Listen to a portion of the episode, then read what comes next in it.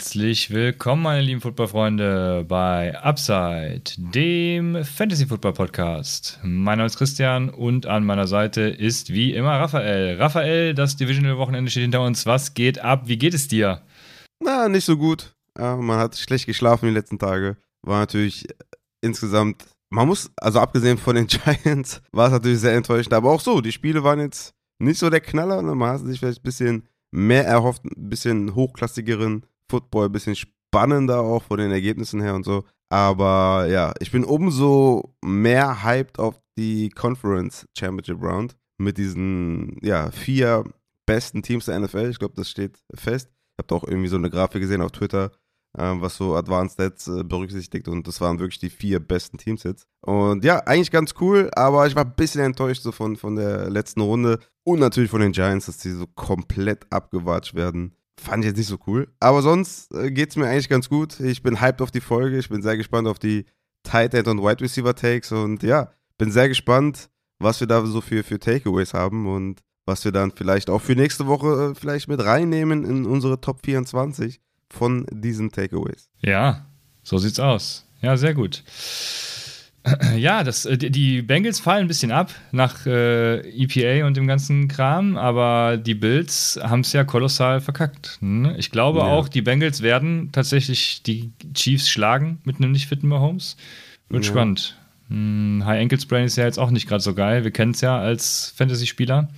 Ja. ja, das ist natürlich die große Frage, wie fit ist Mahomes dann letztendlich, ne? Ich habe auch bei Next Gen Stats gesehen, da die ersten zwölf Dropbacks, als er fit war, hatte er zum Beispiel Scramble Yards per Dropback 8 Yards, dann die letzten 18 Dropbacks, wo er dann verletzt war, 4,1. Und was eine ganz krasse Stat ist, On the Run Percentage 41,7% mit den ersten 12 Dropbacks und die letzten 18 5,6%. Und Würfe inside der Tackle Box 50% in den ersten 12 und in den letzten 18 88,9%. Also das ist schon echt eine krasse Einschränkung und ja, die, die Bengals kamen ja auch ganz gut zu, Mahom, äh, zu ähm, Allen. Also ich habe ein bisschen Angst, so, dass das so das Entscheidende ist und das wäre halt schon bitter, ne, wenn so eine Verletzung was mhm. entscheidet. Mhm. Aber ich denke auch, die Bengals waren so krass gegen die Bills. Ich sehe die schon leicht vorne, muss ich sagen, weil man weiß jetzt sowieso noch gar nicht, wie es Mahomes gibt. Ich denke mal, der wird auch komplett abgeschottet und die werden keine News richtig rausgeben, um natürlich den Bengals ja, keine Indizien zu geben. Aber ich denke, die ersten paar Drives werden dann zeigen, wie fit Mahomes wirklich ist. Und dann, also ich bin mir nicht so sicher, ob die das hinbekommen, das irgendwie so zu schemen, dass das, na, also ich meine, gegen die Jaguars ist das halt, halt was anderes als gegen die Bengals und ich weiß nicht, ob die Bengals genauso äh, blöd sind, in Anführungszeichen, und die Mitte komplett frei machen für Kelsey und für ein paar gute Runs. Also ich denke mal, da sind die Bengals einfach ein bisschen besser, auch in der Laufverteidigung und so. Und wenn du Kelsey rausnimmst oder versuchst rauszunehmen, dann wird es halt, glaube ich, richtig schwer für einen nicht scrambleden Patrick Mahomes. Und das glaube ich so. Ja, ich sehe die Bengals auch, glaube ich, vorne. Ja, du hast es jetzt genannt. Sein Spiel beruht, beruht, halt auf Mobilität und die ist nicht gegeben. Äh, also, wenn er da so rumhumpelt wie was war vorgestern oder was auch immer, dann wird es natürlich sehr kritisch. Das, äh, ja, wir werden sehen. Wir sind gespannt. Jetzt. Aber ich habe noch, äh, ach, ich hab, ja? ich, ich, ich habe noch was, was Interessantes. Also erstmal, ne, die, die Chiefs haben ja 27 zu 20 gewonnen gegen die Jacksonville Jaguars. Mahomes mit, mit einem Bein. Und da, da habe ich mir die Frage gestellt, wie, wie sehen denn so die aktuellen Quarterback-Rankings aus? Man hat Mahomes an der Spitze, den fitten Mahomes an der Spitze. Das ist, glaube ich, ohne Zweifel der beste Quarterback der Liga. Stimmst du mir überein? Ja, natürlich. Okay, dann habe ich mir aufgeschrieben, kommt diese Herbert, Burrow, Allen Range, vielleicht Allen jetzt ein Tier drunter, ich weiß es nicht, aber sagen wir einfach mal, das ist so die, so die nächste Range. Ja, endlich und dann ist halt jemand Josh Allen Realismus ein. und dann ist halt die Frage, wo sehen wir den Injured Mahomes? Ja? Ist, der, ist der Injured Mahomes besser als Lamar Jackson? Das ist eine schwierige Frage. Danach kommt so dieses Tier, so mit Quarterbacks, die, die, also ich, ah, ich weiß nicht, ich würde Trevor Lawrence vielleicht nochmal so ein eigenes ja, obwohl, ich weiß es nicht. Also, so mit Lawrence, mhm. Dak Prescott und so, ne? Die Quarterbacks, die halt mhm. halt schon ganz, also die schon gut sind, mega gut auch, aber halt das nicht auf einem konstanten ja. Level bringen, ne? So, das ja. wäre so mein ja, nächstes Tier. So. Das so, so, so Jalen Hurts, muss man vielleicht noch ein Jahr abwarten, ob der es bestätigen kann. Ja. Kyler Murray, Rogers, Brady, so vielleicht diese ganzen, ne, die halt nicht mhm. mehr so die absolute Elite sind, aber so ein eigenes Tier. Und da ist halt die Frage, wo ist der Injured Mahomes, mhm. wenn man mhm. die aufzählt? Deswegen, ja, Injured Mahomes oder Lamar Jackson? Ich glaube, ich habe, boah, ist schwer, ne? Sehr schwierig, also ich, also äh, sehr schwierig. Also was heißt, also in, injured wie er jetzt ist, ne? ne? Also das ja. äh, äh, gehe ich jetzt wie, er, wie er am Wochenende war. Ähm, ist schwierig. Also ich glaube, ich würde Lamar Jackson bevorzugen tatsächlich, ähm, weil das ja, ist, wie gesagt, äh, Mahomes Spiel beruht halt auf seiner Mobilität und wenn du ihm die wegnimmst, dann weiß ich nicht, wie geil das ist. Also ich glaube, halt Mahomes gehört dann so in dieses Tier da drunter mit Lamar Jackson, Trevor Lawrence und keine Ahnung, wie man danach dazu packen will, Dak Prescott oder was weiß ich, ne? Ja. Ja, ich glaube, sein, sein Spiel beruht halt an, also auf Kreativität, ne? Und das wird ihm halt äh, stark genommen. Siehst du Injured Mahomes oder Kyler Murray vorne? Ja, dann nehme ich ja lieber Injured Mahomes. Kyler Murray wirkt ja immer injured. Ist das denn jetzt ein Unterschied? Ja, so wie der da mal rumläuft, immer noch wie so ein aufgescheuchtes Huhn. Das hat er in drei Jahren nicht abgelegt. Ja, das stimmt. Ja, ich, ich werde auch, glaube ich, noch, noch bei Kyler auf jeden Fall. Siehst du Injured Mahomes vorne oder Rogers? Ja, Mahomes. Injured Mahomes ist bei dir super hoch auf jeden Fall. Das feiere ich. Siehst du Injured Mahomes vorne oder Brady? Mahomes. Okay, und dann, ja, Injured Mahomes oder Cousins habe ich mir noch aufgeschrieben. Cousins ja, ist so Mahomes. eine, ne? Es ist so, es ist eigentlich auch krass, ne, wie die NFL, also irgendwie, es gibt so ein riesen Vakuum nach diesen Top-Quarterbacks. Ne? Mahomes, Herbert, Burrow, Allen. Ich würde noch Lawrence, glaube ich, mit reinnehmen, weil das Talent krass ist und er hat schon echt viel gerissen diese Saison und wird wahrscheinlich noch besser. Und dann ne, Hurts, Lamar, nochmal so eine eigene Kategorie. Und dann ist halt super offen, ne? Also es ist echt krass. Ich hatte mir die Frage gestellt wegen Daniel Jones halt, ne? Daniel Jones Zukunft und was sollen die Giants machen und so. Ja, ich meine, so ein, diese, diese Top-Tier-Quarterbacks kriegst du halt nicht an jeder Ecke. Der Draft ist auch dann wieder so, ja, der ist zu klein, der ist äh, Entscheidungsfindung nicht so gut und der ist dies, der ist das. Also da gibt es anscheinend auch wieder keinen.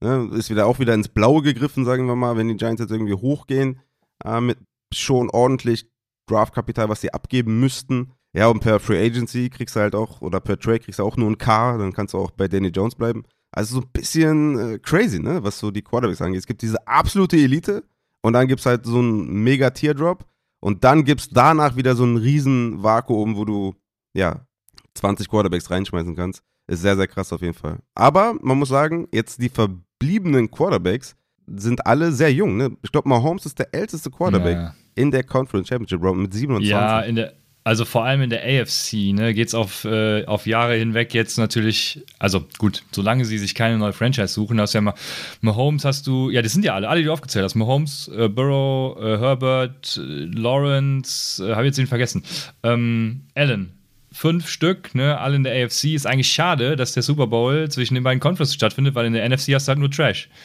Also ja. man, muss ja, man muss ja fairerweise sagen, wir hatten das Thema ja letzte Woche schon, aber Brock Purdy darf halt einfach nur nicht das verkacken, was Shanahan ihm gibt. Ja. Zum Beispiel. Ja, Jetzt mal hat Beispiel. auch wieder so ein also, bisschen. Also, ja. ja, hat ja der hatte wieder mega Glück, viel ne? Glück. Ja, ja. ja. Ja, ich glaube, Philly ist, ah, Philly ist halt, also, die, die, also Philly, hatte ich ja auch in der letzten Folge gesagt, ist für mich Top 2. Sind für mich, also da wusste ich aber noch nicht, wie krass die Bengals doch sind, wenn ich ehrlich bin. Aber jetzt mit einem verletzten Mahomes, glaube ich, würde ich sogar Philly auch über KC sehen. Sind die Bengals ja. auch im Nichtschnee, in gutem Wetter gut, ist die Frage. Ja, das, das war halt so ein bisschen unfair, ne, dass die Buffalo Bills da auf ungewohntem Territorium da im Schnee spielen. Das die war, Buffalo Bills, die kein Dumm wollen. Ja, ja, das fand ich nicht in Ordnung. Da, also, da kommen die Bengals, ne, die, die, die kennen den Schnee und, und die Bills, die, die wussten halt nicht, wie man darauf spielt. Ja, okay, du ziehst das jetzt ins Lächerliche, aber das kam halt dem Spiel der, der Bengals halt voll entgegen. Also, ohne Scheiß. Ja, aber ich, also wenn man sich das Spiel so angeguckt hat, da dachte man sich, dass vielleicht die Bengals äh, jedes Jahr irgendwie vier Spiele im Schnee machen und die Bills irgendwie nicht. Weil da war ja, also physisch gesehen, ich weiß nicht, ich hatte das Gefühl, dass die irgendwie nicht, nicht am Start sind, irgendwie richtig, die, die Bills. Ja, aber wie du schon sagst, du hast äh, eine mega Quarterback-Dichte da und das wird äh, spannend. Mal gucken, ob die NFC da nachziehen kann. Nee, Houston. Nee, doch, die Bears haben ja den ersten Pick. Ja, also Bryce Young jetzt und ab geht's. Und ähm, dann haben wir vielleicht ja, wenn Kyler Murray mal konstant sein Level abruft, dann haben wir Kyler Murray, Jalen Hurts, Bryce Young. Vielleicht wird das ja eine neue, junge Generation. Naja, keine Ahnung. Ich bin nicht so hyped, wie ihr merkt. Aber was mm, sagst du? Ja. Also ist die Frage auch, ob die Giants sich einen Quarterback leisten können, wenn sie Saquon Barkley 14 Millionen pro Jahr bezahlen, ne? Ja, ist auch schon ein bisschen durchgesickert, ne? Dass er 12 abgelehnt hat und dass man sich jetzt vielleicht auf 14 einigt. Also es ist schon echt krass, ne? Dass man jeder weiß, es ist ein weiteres Übergangsjahr wahrscheinlich, weil der Kader zu viele Lücken hat. Und dann Running Back zu bezahlen, das ist halt jede Million verschwendetes Geld. Also das macht keinen Sinn. Und dann, wenn man irgendwie so Potential Outs vielleicht für 25 nimmt oder so oder 26, wo man dann vielleicht konkurrenzfähig ist, macht halt auch keinen Sinn. Ne? Also das ist, es ist so, es wäre so dumm, das zu tun. Aber ich vertraue dem Front Office und hoffe einfach, dass sie Saquon, meinen Lieblingsspieler der Giants, ja, also es ist völlig einfach nur aus Franchise-Sicht, macht es einfach keinen Sinn, Saquon zu bezahlen. Aber es scheint darauf hinauszulaufen, dass sie es doch tun. Und das wäre schon echt bitter, weil du musst die Millionen halt irgendwie anders äh, verstreuen. Ob es in der Defense ist, die halt mega viel Lücken hat. Wide Receiver kennen wir das Problem. Also das ist, das wäre schon echt bitter, so aus, aus Giants Franchise-Sicht, wenn man Saquon da, ja, mehr als, keine Ahnung, ich würde ja nicht mal mehr als 10 Millionen geben, wenn ich ehrlich bin.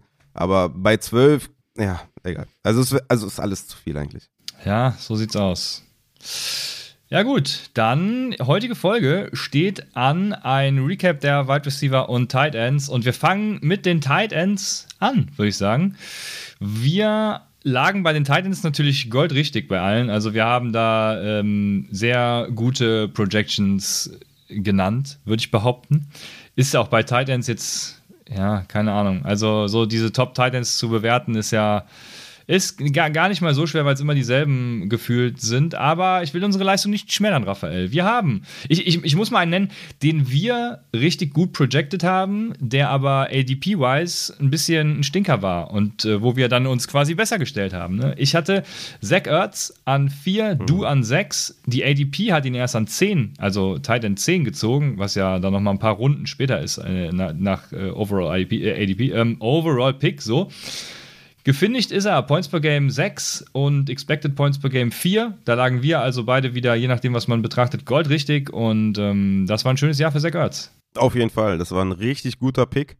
Da, ja, ich kann mich erinnern, dass unsere Takes, wen hatten wir? Wir hatten, glaube ich, Ertz vor Schulz, glaube ich. War es Schulz oder Higby? Also vor beiden sowieso. Aber ich mhm. weiß nicht, ob Schulz damals da weit vorne war. Auf jeden Fall war das schon, ne, haben schon viele auch dran geschrieben, ja, das ist sehr unwahrscheinlich und Schulz und hin und her und dies und das. Ja, das war schon ein guter Take auf jeden Fall. Also Zach Ertz hat echt gut geliefert. Points per Game, Tight End 7, 9,2 Punkte.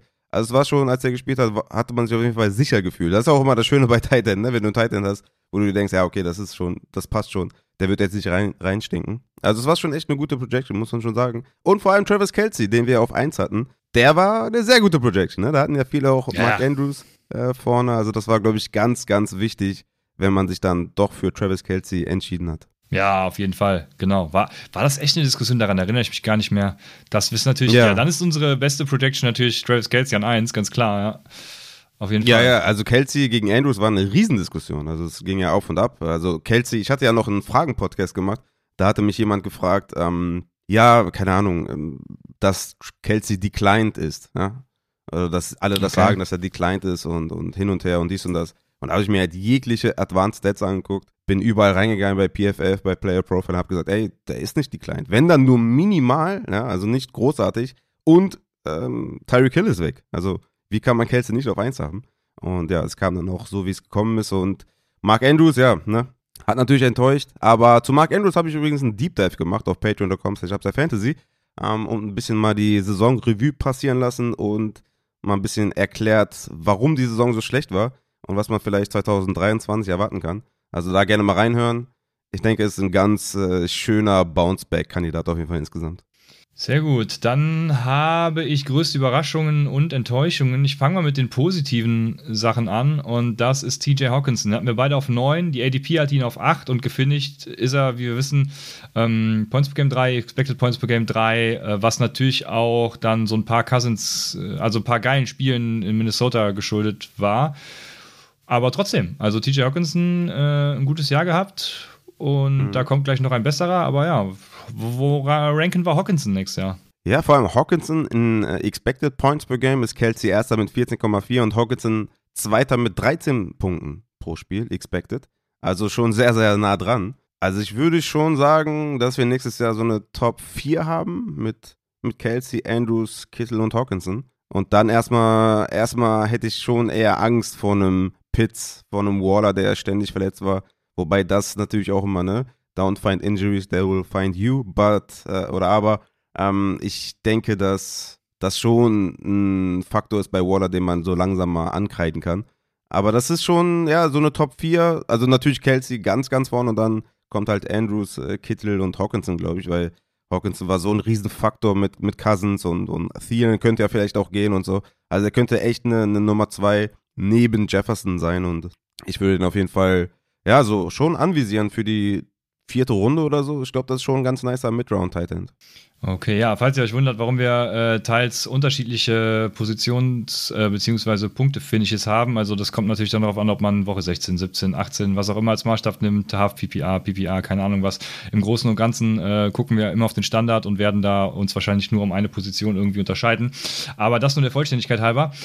Ähm, ja, ich weiß noch nicht, weiß noch nicht, wo ich ihn picken werde, aber ja, TJ Hawkinson ist ja seit Jahren einer dieser Breakout-Kandidaten auf Tight End, deswegen, ja, mal sehen. Ich muss seine Consistency noch irgendwie so ein bisschen bewerten, dann, äh, dann geht's rein in, ins nächste Jahr. Eine weitere positive Überraschung ist äh, natürlich, wenn man von den Giants weggeht, dann performt man, das ist Evan Ingram. Ich hatte ihn auf PP äh, auf ähm, Rang 16, du hattest ihn auf Rang 18, ADP hat ihn auf Rang 28, also wir waren schon deutlich höher als da die ADP.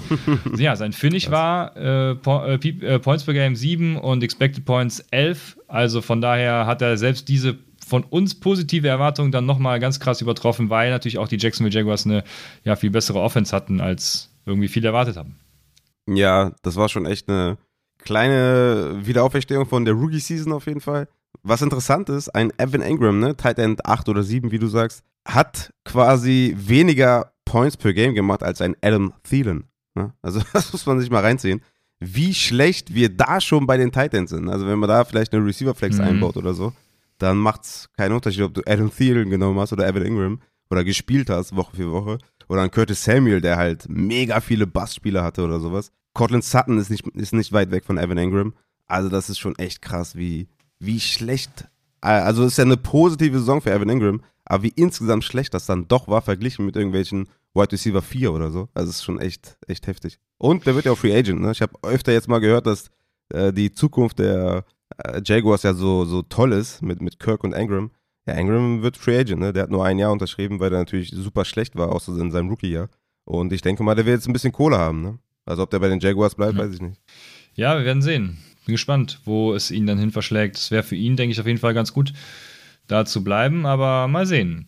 Dann habe ich zwei riesige Enttäuschungen und die kann ja auch schon jeder, ja, die eine ist nicht ganz so riesig, aber ähm, es kann sich, denke ich, jeder denken, wer eine Enttäuschung ist. Zum einen ist das natürlich Cole Kmet, den viele sehr hoch gesehen haben für die Saison, weil die Bears ja auch keine Passcatcher hatten. Wir hatten ihn auf, ich auf 12, du auf 11, ADP auf 11.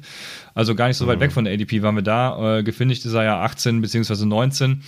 Also mhm. schon eine Enttäuschung, weil ich eigentlich dachte, die Upside ist höher als diese äh, äh, Position 11 oder 12 sogar. Ja, klar. Wir hatten natürlich alle die, wir haben mindestens mal 100 Targets im Kopf, ja, dass er die locker knackt. Also äh, nicht mal annähernd irgendwie weniger hat oder so. Aber das ist schon krass. Er hatte vier Targets pro Spiel und hatte zwei Spiele über elf Punkte. Also das ist ja schon echt frech, ne? Also es war echt eine bodenlose Enttäuschung. Äh, war natürlich am Anfang der Saison, ja, waren alle Spieler der Bears irgendwie schlecht. Hinten raus hatte er noch so ein, zwei gute Spiele. Aber ja, also er selber hat, glaube ich, auch auf einem recht schlechten Niveau gespielt. Wie gesagt, er hatte, glaube ich, zwei richtige Banger-Spiele, aber das war insgesamt eine, eine richtig krasse Enttäuschung. Weil wenn du hier außerhalb der Top 12 bist, oder sagen wir so Top 15 oder so, dann ist halt schon ganz vorbei. Also da wirst du auf jeden ja. Fall super schlechten äh, Value gehabt haben im Nachhinein oder Wins above Replacement und so. Das, das kannst du ja gar nicht mehr anwenden, weil das ist einfach so schlecht. Äh, das war schon echt eine mega Enttäuschung auf jeden Fall. Ja, wobei, sorry. Und die nächste große Enttäuschung ist natürlich Kyle Pitts. Wir hatten ihn beide auf drei, die ADP hat ihn auf drei. Sein Finish äh, Points per Game war 22, aber allerdings war sein Expected Points per Game, finde ich, Tight End Nummer 5. Dementsprechend ist meine Frage, werden wir Kyle Pitts nächstes Jahr ja wieder hochranken? Ich habe tatsächlich äh, Expected Points, also bei mir 7. Mm, also hinter Hawkinson, Waller, Earls, Andrews, Hawkinson und Kelsey. Ähm, ja, ich denke, ich denke, er selber hat ja nicht viel falsch gemacht. Ähm, es, ja, also ich, ich würde schon auf das Talent weiterhin gehen. Natürlich die Frage, was machen die auf Quarterback in Atlanta? Aber ich würde jetzt Pitts nicht so weit wegsehen von Hawkinson, ehrlich gesagt. Weil er selber als Spieler, den kann man nicht blamen.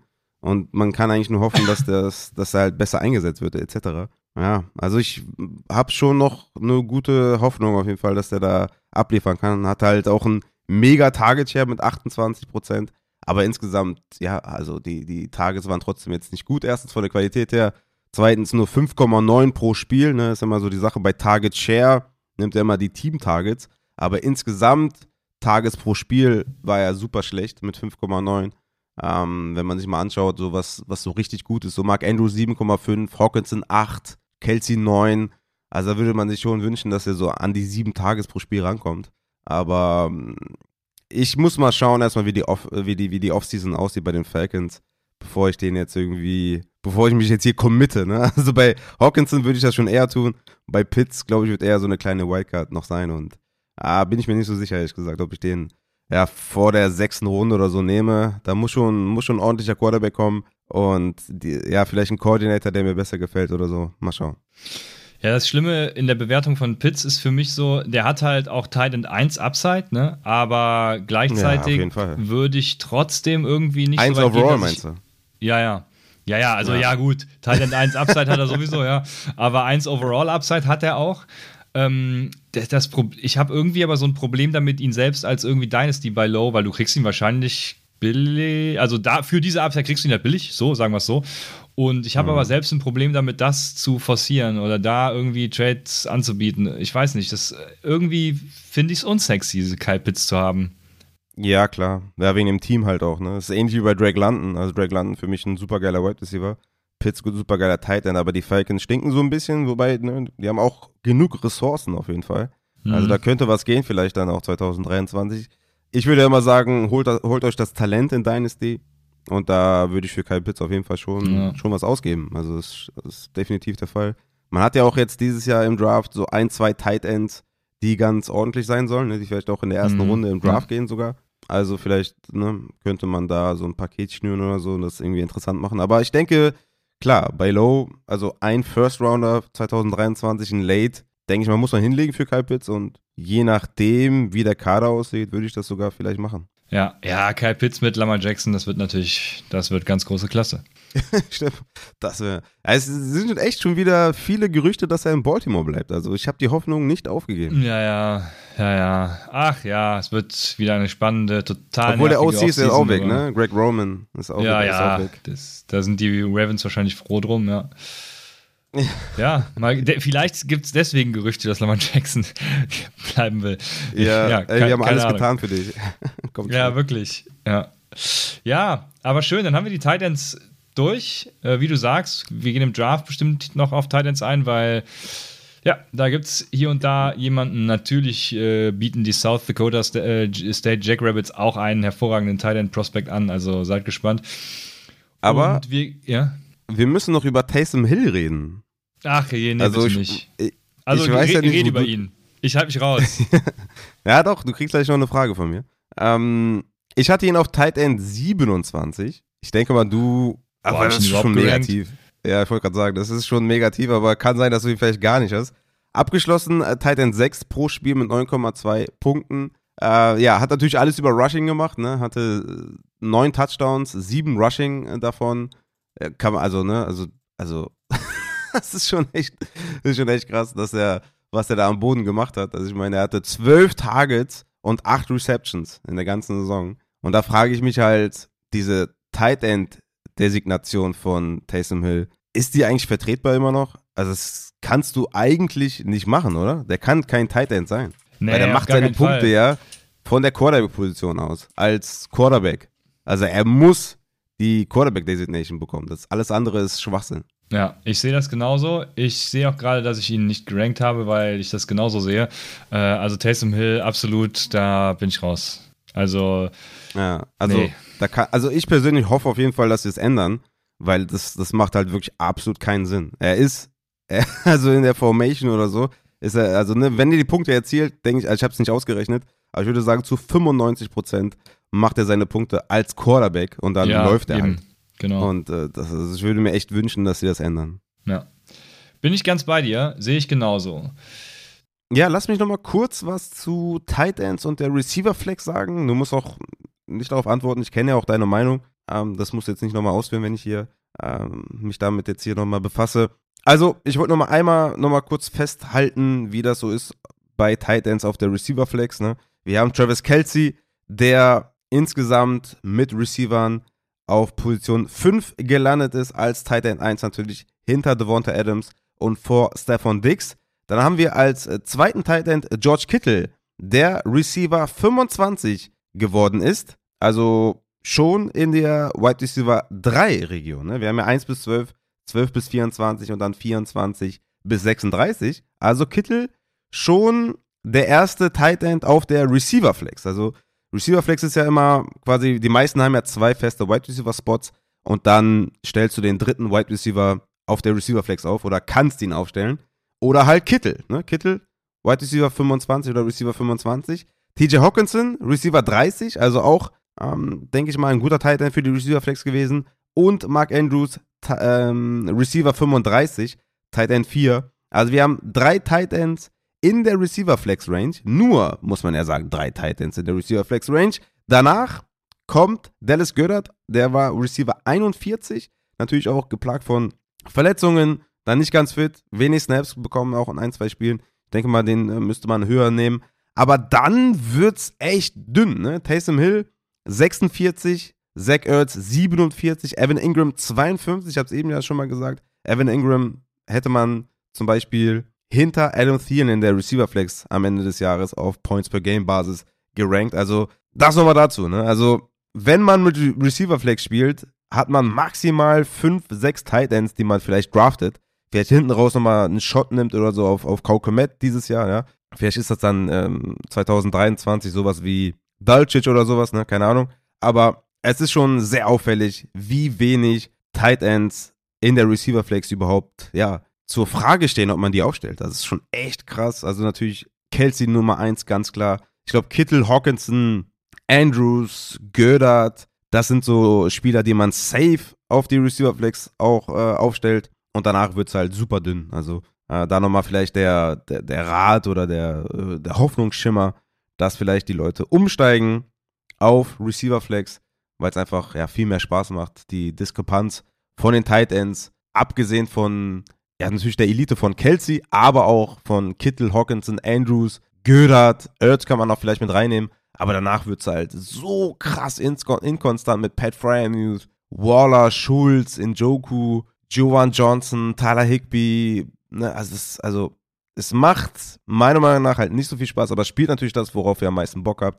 Aber wenn ihr mit Receiver Flex spielt, denkt auf jeden Fall dran, dass nicht viele Tight Ends tatsächlich auf die Receiver Flex dann gehören. Das wollte ich nochmal dazu sagen. Und das auch eine geile strategische Komponente ist, mit der Receiver Flex zu spielen, weil du natürlich einen Travis Kelsey auf die Receiver Flex packst. Ne? Also du hast quasi einen Devonta Adams, Stephon Diggs, AJ Brown, Jamar Chase, Cooper Cup Art von Spielern auf deiner Receiver Flex. Und das gibt dir natürlich auch einen mega krassen Vorteil, also auch hier, wenn du vielleicht einen Tight End suchst, wie einen, wie einen TJ Hawkinson vielleicht, ja, den du vielleicht, ja, wenn du Receiver Flex spielst, vielleicht in der vierten Runde bekommst oder so, und der legt vielleicht einen Top 10 Points per Game Receiver Flex Finish hin, dann hast du die Liga fast schon gewonnen. Ne? Also das ist auch ein super geiler strategischer Punkt, den man ja auch bei den Titans immer so aufruft und sagt, ja, ist doch voll interessant. Äh, wann nimmt man dann Kelsey und wann nimmt man die nächsten und streamen und so und ja. Also das, den fast gleichen Case kann man halt auch mit der Receiver Flex machen. Das wollte ich mal loswerden, dass man, wenn man hier, ne, wie letztes Jahr eine Mark Andrews findet, auf der Receiver Flex auch einen mega krassen Vorteil gegenüber anderen hat, weil, nochmal, auf der Receiver Flex wird meistens ein Wide Receiver 3 spielen und dann kannst du wählen, ob du einen Tight End dafür lieber aufstellst, wie einen Kittel, Hawkinson, Andrews, Göllert oder so. Und das könnte dir echt auch einen richtig krassen Advantage geben. Also von daher Receiver Flex Weiß nicht, warum das äh, immer so gesagt wird, dass es äh, die strategische Komponente nimmt. Ich würde eher sagen, es gibt dir nochmal eine zusätzliche. Also von daher, Receiver Flex, geile Sache, spielt damit. Dann äh, kommen wir jetzt zu den Wide Receivern und die Wide Receiver, Mensch, Raphael, die Wide Receiver. Ich fange mal, äh, ja, ich gehe mal vom Großen ins Kleine. Ich habe mir mal angeguckt, wir sind insgesamt, wenn man so die Top 50 nimmt und ähm, habe ich da jetzt DeAndre Hopkins und Michael Thomas schon rausgerechnet bei Points per Game? Ich bin mir gerade nicht sicher. Ähm, ich sage einfach mal ja, dann stelle ich uns schlechter, als wir halt eigentlich sind, wenn nein. Aber insgesamt lagen wir mit einer Abweichung von, ja, einem Mittelwert bei den Abweichungen von 6, also knapp unter 6, ähm, sechs Plätze bei den Top 50 daneben. Und meines Erachtens haben wir damit die Range der Wide Receiver gut predicted, wie ich finde. Also so, wenn man sechs Plätze daneben liegt, das, das finde ich ist, äh, also da, also, prinzipiell hast du mit keinem so richtig verkackt. Das ist ja das Wichtigste erstmal in den Top 50, würde ich sagen. Ähm, die Frage, die man sich stellen kann, ist, jetzt haben wir irgendwelche total geilen gehabt, die wir nur wir auf dem Zettel hatten. Aber auf jeden Fall äh, sind wir nicht stark abgewichen und haben richtig gut predicted. Boah, ich weiß nicht, ob ich das mitgehe, ehrlich gesagt. Also, also ich kann dir noch was sagen, warte. Die Wide Receiver 1, ähm, da lagen wir beide mit 11 von 12. Wir hatten jeweils einen ganz krassen Abweicher. Mit einer Abweichung mhm. von unter vier Positionen dann finde ich. Also ne, mit einem Mittelwert der mhm. Abweichung von unter vier lagen wir richtig. Also Wide Receiver 1 haben ja. wir sogar noch, noch viel besser predicted. Und ja, ja, klar. Das, das sehe ich auch gerade hier, dass, dass die ersten Picks, die waren alle geil. Also, das ist auch, glaube ich, einfach, auch nächste Saison. Die, also, die Elite ist die Elite einfach. Dann kommt schon Amon Russell Brown, der, der, also wo ich reingekotet habe komplett. Denke, ja, beide. Ja, ja, da haben genau, wir eine große ja. Abweichung. Denn wenn ich den noch genau. rausnehme, ist unsere, ist unsere Prediction ja noch besser. ja, und dann kommen halt diese Midrounder, die, also, ich weiß ja nicht, aber DJ Moore, Michael Pittman, äh, also das war schon sehr, sehr schlecht. Deontay Johnson, Cooks, Mooney, also das, ich weiß nicht, ob ich das so mitgehe. Also es ist ja auch so, dass wenn du ein paar Mid-Rounder, ein paar Late-Rounder halt verkackst, dass dir das halt schon auch wehtut, das muss man schon auch sagen. Ja, deswegen würde ich jetzt die Wide Receiver Leistung in, in den mittleren Runden, muss ich ehrlich sagen, finde ich selber jetzt nicht so geil. Also Allen Robinson haben wir zum Beispiel auch noch, Judy haben wir auch noch.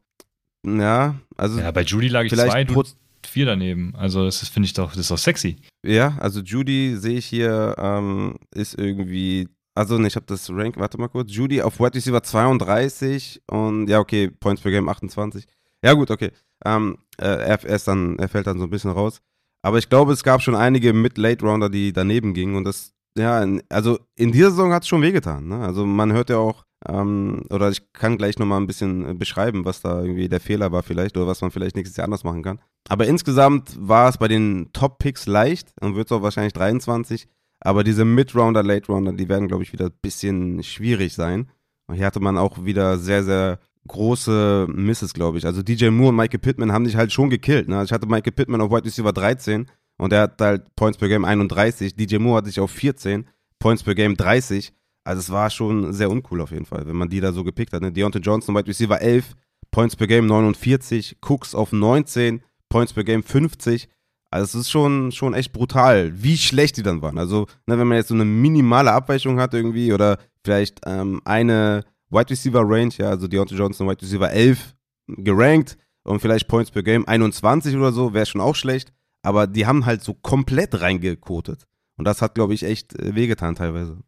Ja, ja, Pittman, die beiden, ne, Pittman, die beiden Moores, ja, Pittman, die beiden Moores, Cooks und Johnson, das sind doch genau die in dieser Range, die ähm, ja, die eben komplett schlecht waren. Ansonsten, ich, äh, ich ja. bin sehr zufrieden.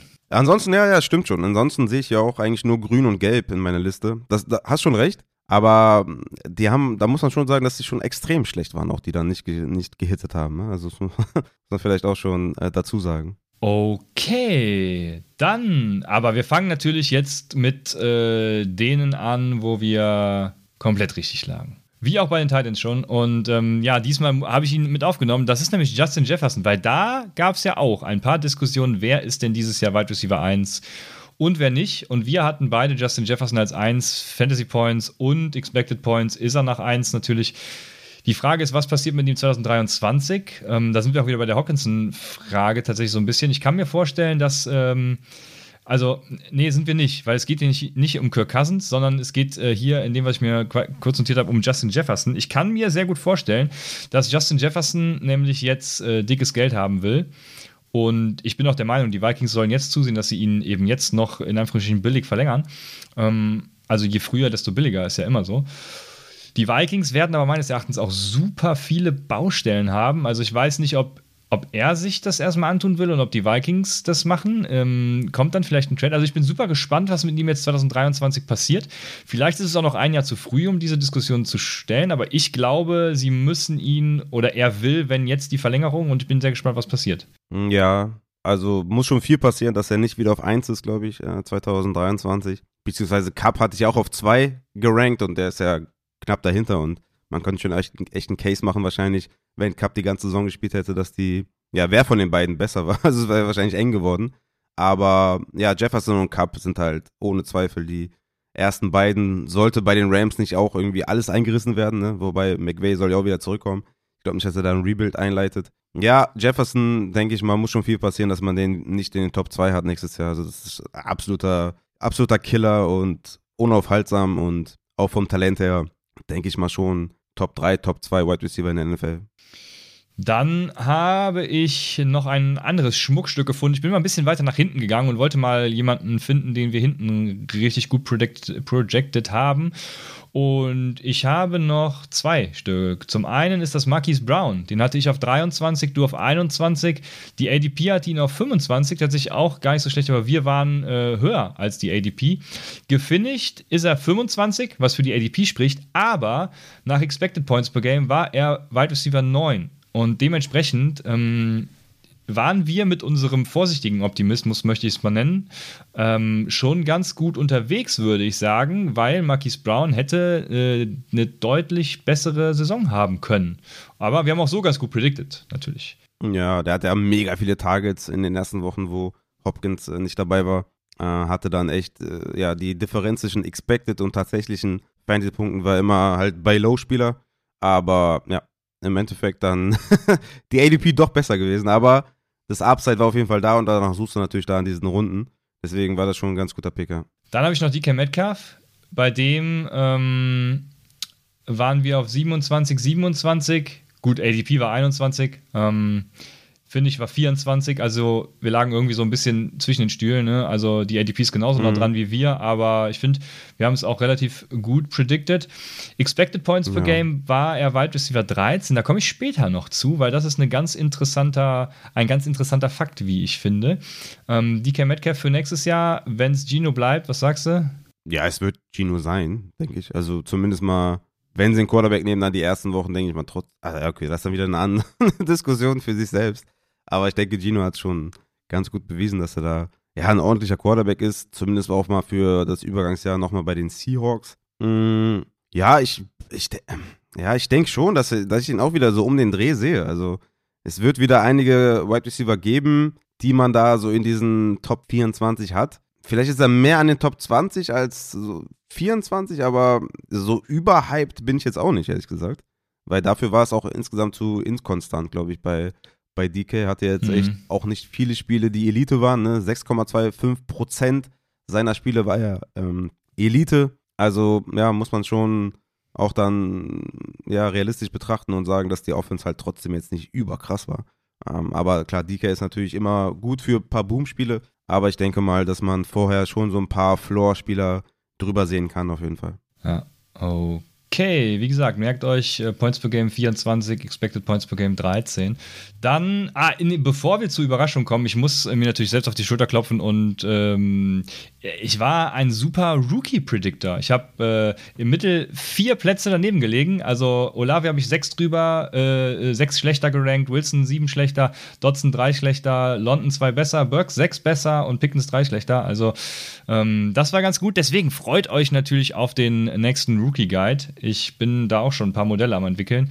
Das äh, läuft. Wird geil. Ich habe Bock wieder. Aber jetzt die größten Überraschungen? Ja, wir hatten's, hatten wir es äh, in unseren Awards, glaube ich, schon mal, ne? weil irgendein Award hat er bestimmt abgesahnt und das Amon Russell Brown, den hatte ich auf 50. Ich war ja da sogar noch weiter off als du, du hattest ihn nämlich auf 43 und die ADP hat ihn auf 26 und selbst das hat er noch äh, weit übertroffen. Er ist äh, äh Points per Game 10, Expected Points per Game auch 10, also ja, war eine wahnsinnige Saison. Ah, genau, er war der undervalued Even Now-Spieler bei mir. Also ich glaube, Amon Russell Brown wird auch nächstes Jahr wieder zu spät gepickt. Ja, das, das glaube ich ehrlich gesagt nicht. Also wüsste jetzt nicht, was sich großartig viel ändert im Receiving. Also die haben ja echt schon echt gute Spieler. Jameson Williams, Amon Ra, Swift. Ja, kommt ja auch nicht richtig aus dem, aus dem Quark. Also ich denke mal, dass der mit Sicherheit, also ne, Amon Ra St. Brown zum Beispiel super Beispiel gegenüber DK. Also ich hätte auf jeden Fall lieber Amon Ra. Also der gibt den viel höheren Floor, hat auch viel Upside. Also das ist zum Beispiel so ein Spieler, also ich kann mir nicht vorstellen, dass ich den außerhalb der Top 15 habe oder so. Also es ist schon relativ safe, würde ich sagen. Also Dafür rankst du nächstes Jahr auf jeden Fall Jameson Williams hinter Amon Russell Brown. Ja, genau. Okay. Ja, spannend. Wir werden sehen, was die ADP ergeben. Bald starten ja auch schon die, oder vielleicht sind die gerade schon am Laufen, die ersten Dynasty Startup Drafts und so. Spannend, spannend, spannend. Dann haben ja, wir. Ja, gut, du kannst ja keine Dynasty ADP nehmen, ne? Ja, aber du kannst, ja gut, du kannst danach absehen, wer von den beiden Wide Receivers zum Beispiel als erster geht. Relativ, äh, relativ gleich, finde ich. Dann haben wir Amari Cooper, den ich auf 36 hatte. Ich bin ja kein Cooper-Freund. Du auf 25, also sogar besser mhm. als der ADP mit 29. Und ja. gefindigt ist er 13 äh, bzw. 15. Ein hervorragendes Jahr. Den hatten wir, glaube ich, auch in den Awards. Also, ja, mhm. top. Definitiv. Amari Cooper, ja.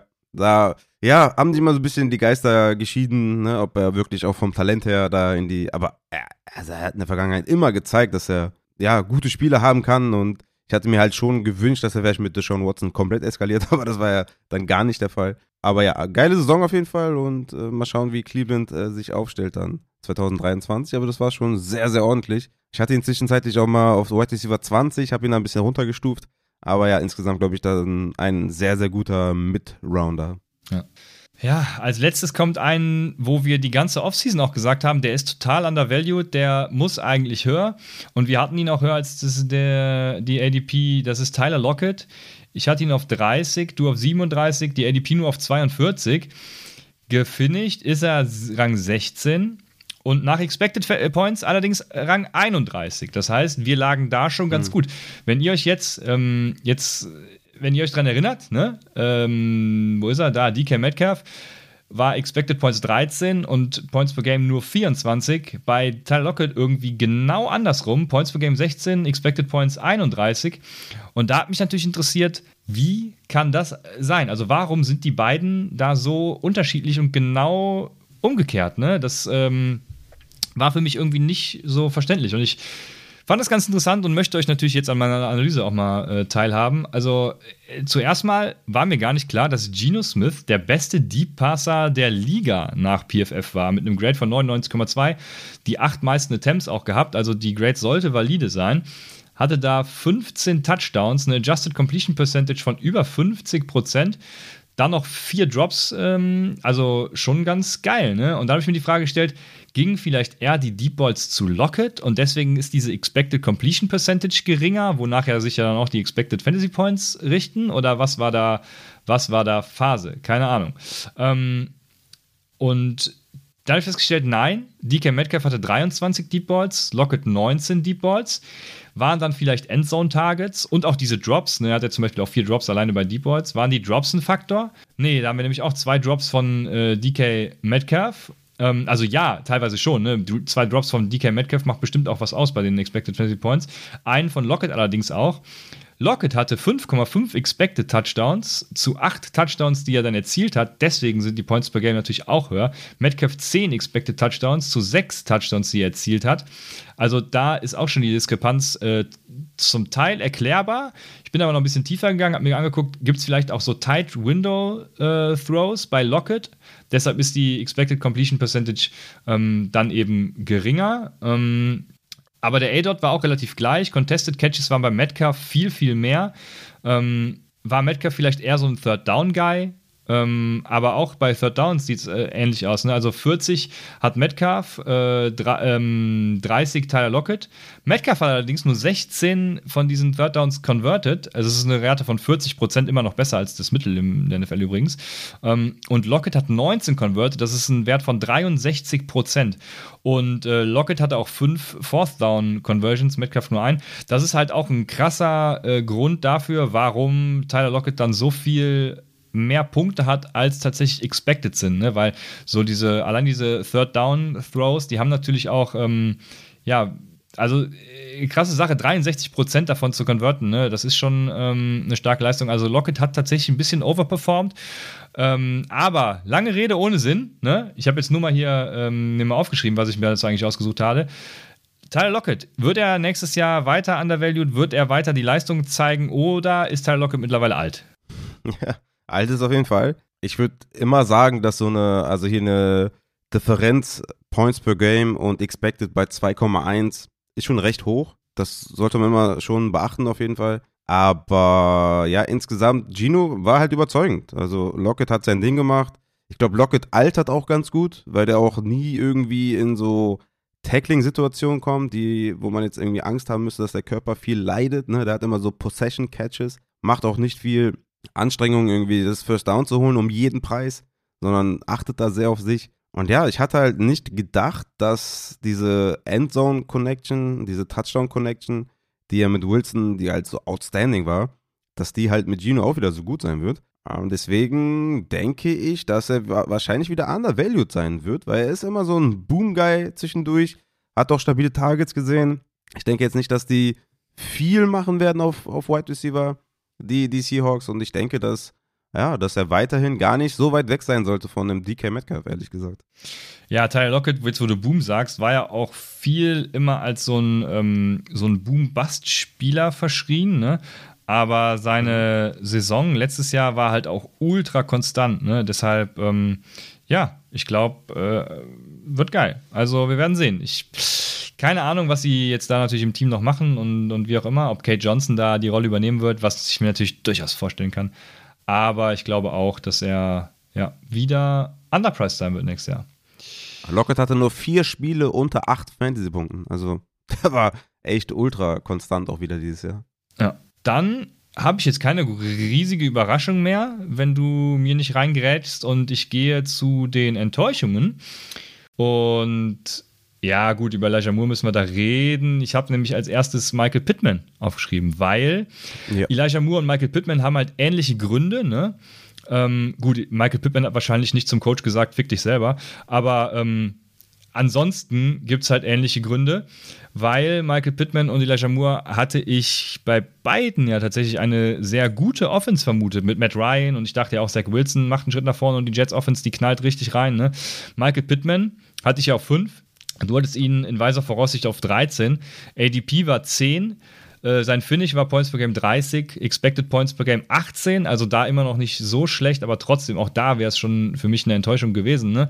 Dementsprechend Michael Pittman mhm. äh, kann man hier, denke ich, ganz gut nennen. Du hast mich enttäuscht, mein Bruder. Ja, ich denke auch, das war super, super schlecht.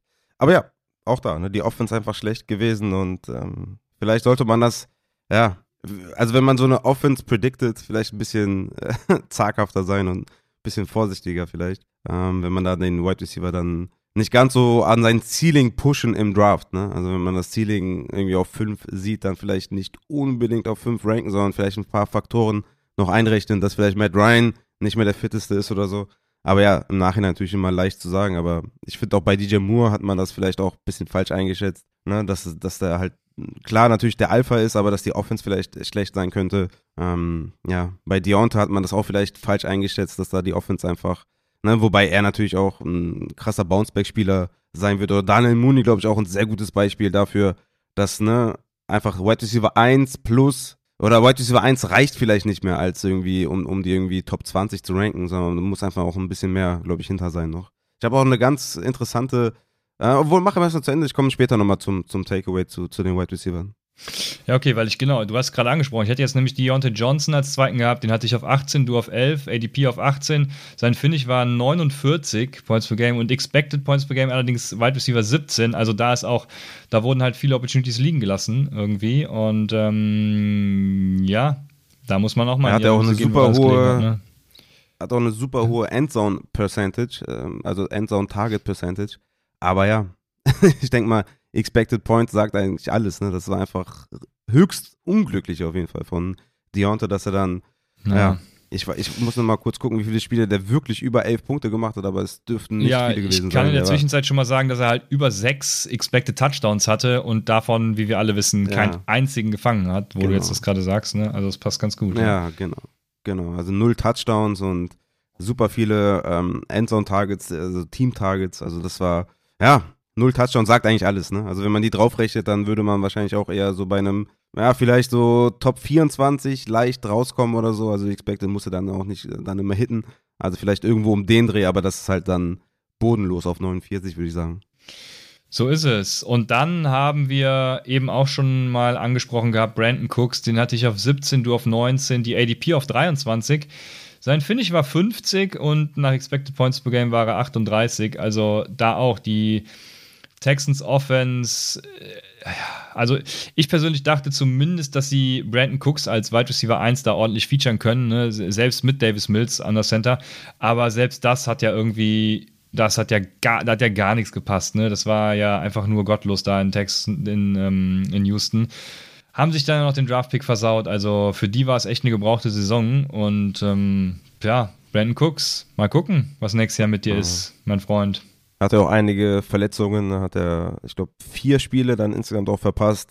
Immer mal wieder raus, auch im Spiel und so.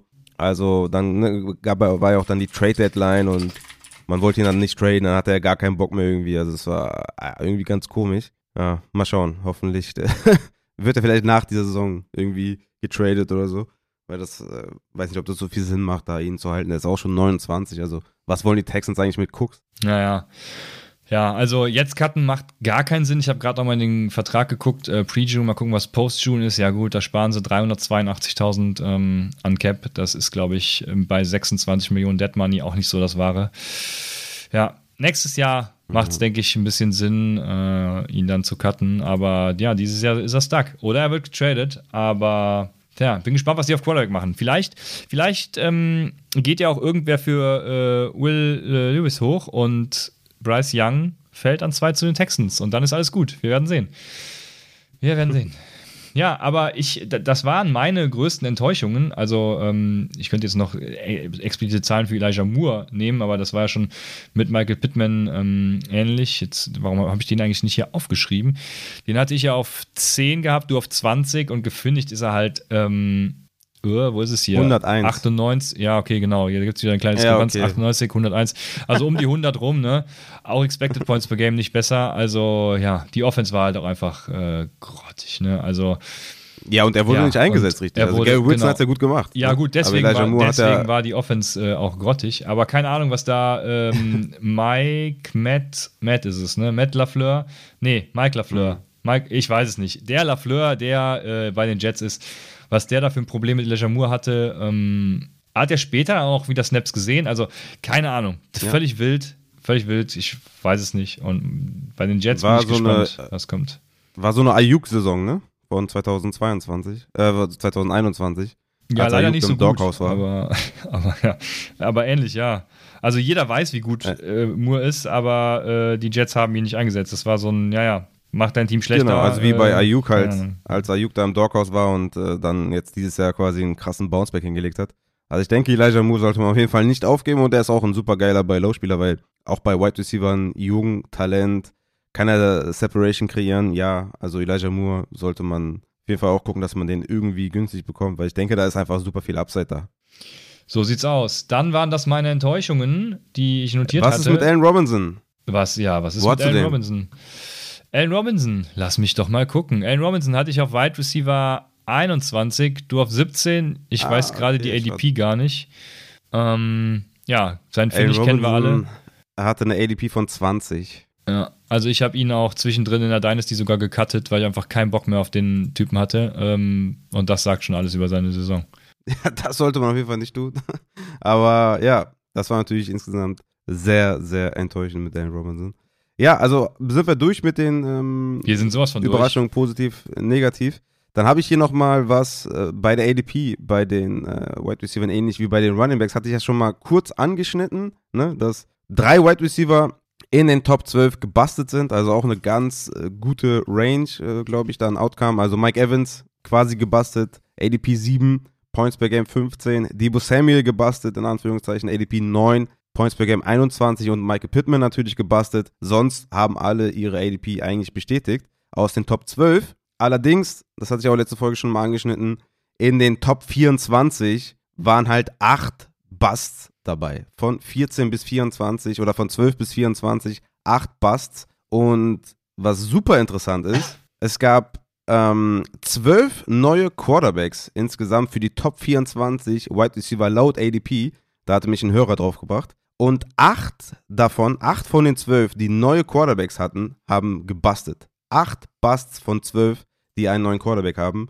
Nur diese absolute kranke Elite mit Davonta Adams, Tyreek Hill, okay, Waddle würde ich jetzt nicht als absolute Elite bezeichnen, ähm, und DK, das sind die einzigen, die einen neuen Quarterback bekommen haben und nicht gebastelt sind. Ein Michael Pittman, den hatte man, ja, projected als Breakout-Kandidat mit geilem Matt Ryan, geiler Offense, komplett reingekotet. DJ Moore, neues Quarterback-Play, ne, DJ Moore immer ein Target-Monster, hatte man sich mehr versprochen, komplett reingekotet. Terry McLaurin, eigentlich auch wieder reingekotet, wenn man ehrlich ist. Also, der ist ja auch seit Jahren, hängt er da in dieser Wide Receiver 30 Range irgendwie rum und man wartet auf seinen, seinen Breakout, ne? War, Finish war Points per Game 25, ADP war 16. Also ich würde schon sagen, dass das ein Bust ist. Cortland Sutton, ne? ich meine, die Offense der Broncos, die ja, hatten wir, glaube ich, alle sehr hoch gesehen. Auch komplett reingekotet, Deonte reingekotet, Allen Robinson, Judy habe ich noch mit reingenommen, ne? ADP war 22, Points per Game 28 und noch Juju Smith Schuster. Also, es ist schon echt krass, wie viele mit neuer Umgebung, mit neuen Quarterback so reingeschissen haben. Also, wie gesagt, da würde ich jetzt im Nachhinein schon für 2023 sagen, dass ich da ein bisschen vorsichtiger bin.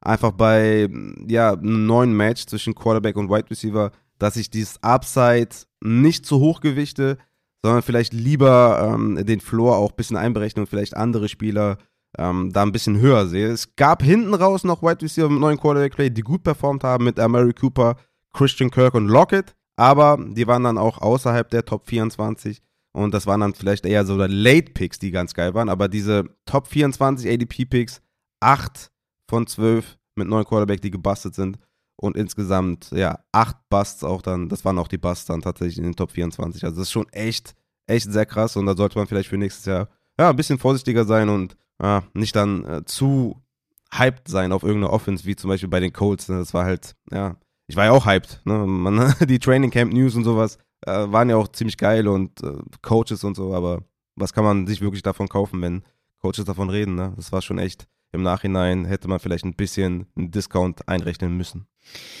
Ja, da bin ich jetzt natürlich mega gespannt, wie, äh, ob das ein Trend ist oder ob das eine einmalige Beobachtung ist. Das äh, muss ich mir nochmal genauer angucken. Also vielen Dank an den Hörer, der dich darauf aufmerksam gemacht hat. Das wird analysiert.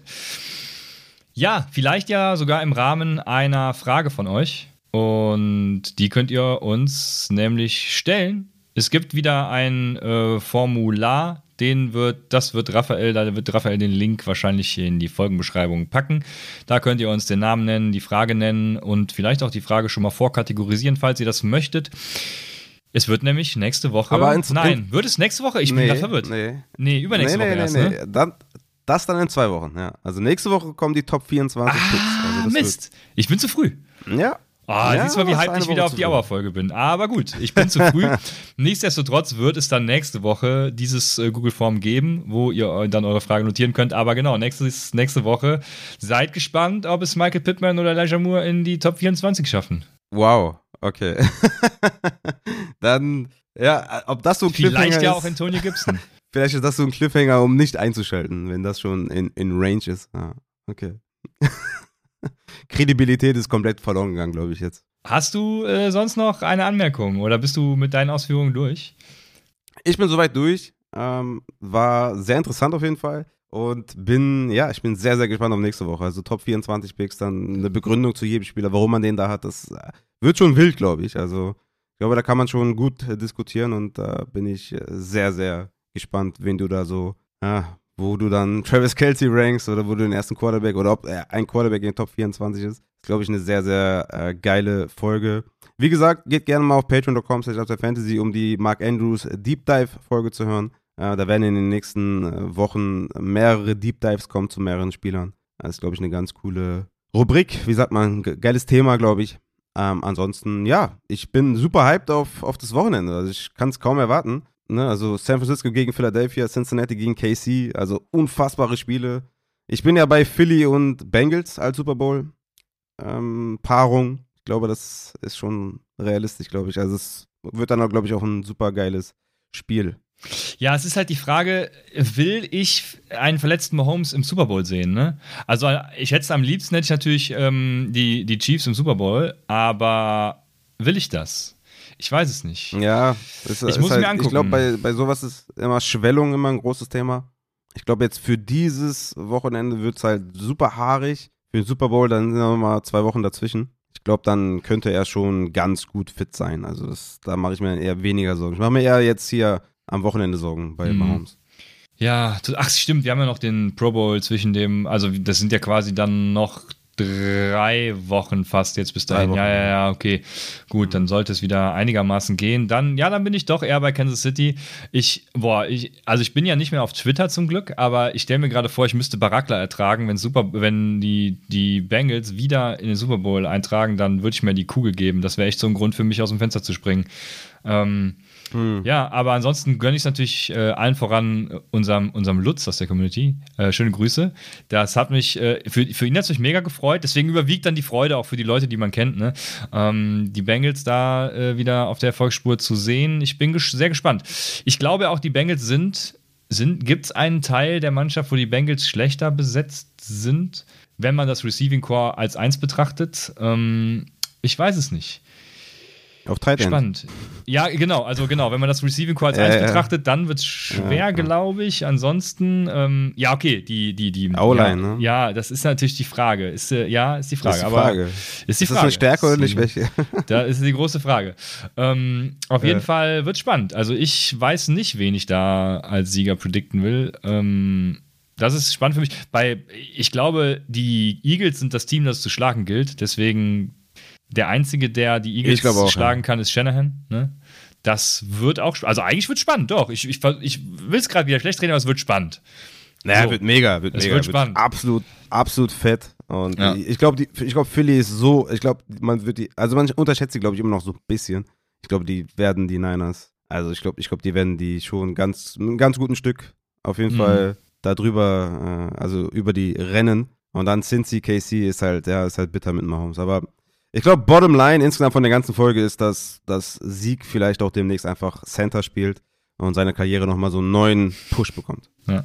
ja, Bottom Line ist, dass ich kein Fantasy mehr spielen kann. Das, äh, das ist die viel traurigere Nachricht, äh, die, die alles überschattet hat, die letzten, äh, letzte, das letzte Wochenende. Weil DraftKings ja irgendwie keinen Bock mehr auf die EU hat und keiner weiß warum.